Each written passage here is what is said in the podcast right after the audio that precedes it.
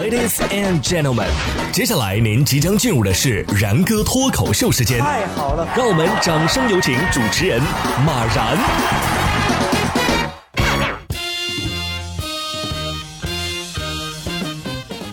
然哥说新闻，新闻脱口秀，各位听众大家好，我是然哥。不知道大家是不是这样啊？这个每个月总有那么几天不想上班。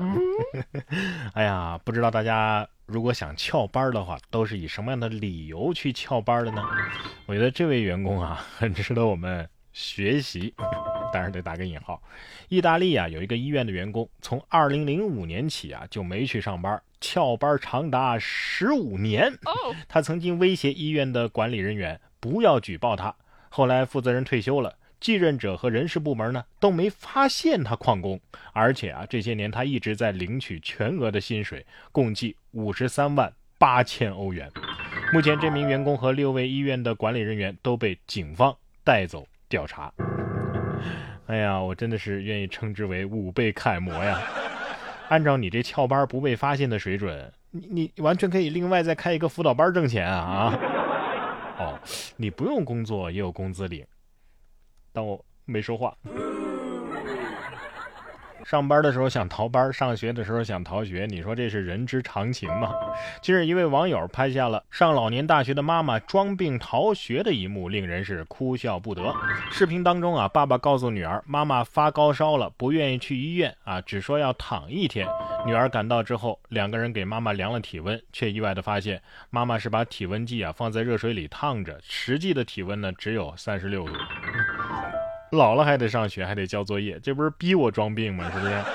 下次不知道该用哪一招逃课的时候，我觉得你可以请教一下您的孙子。一招用到老啊，仿佛看到了几十年后我的样子。天道好轮回，这补课班儿饶过谁？来自湖南长沙的小朋友乐乐呀，就拿着自己的压岁钱去给父母报了自己同款的辅导班，理由是因为爸爸妈妈不会自己的功课。原来爸爸妈妈因为上班太忙啊，加上乐乐呢上了一年级，于是呢这家长啊就借有他们不会的知识辅导不了他现在的功课，以这个理由啊送他去上了补习班。乐乐呢信以为真，于是打算给父母啊也报个补习班，让他们和自己一起学习，你不就会了吗？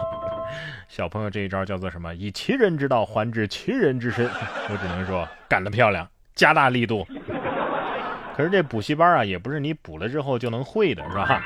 近日，重庆的沙坪坝区啊，就有一名学生家长，因为花了二十一万元给上高三的孩子补数学，结果孩子的数学呢，只考了五十九分。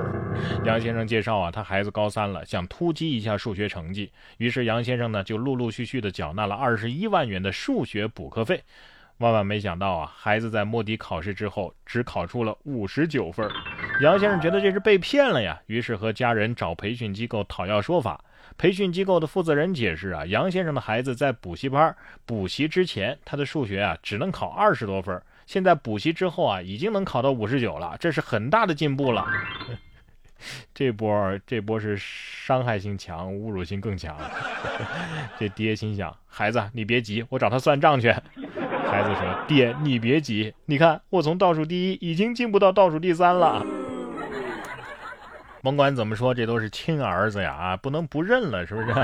近日在辽宁沈阳受疫情的影响啊，就有一位在外工作的儿子，时隔一年才回家，于是想给爸妈呀送个惊喜，假装成顾客，在妈妈的摊位上啊买鸡排。妈妈一开始啊没认出是自己儿子，儿子呢故意跟妈妈打趣说：“你能不能免费送我几串啊？”等妈妈发现竟然是儿子回来之后，高兴的像个孩子一样。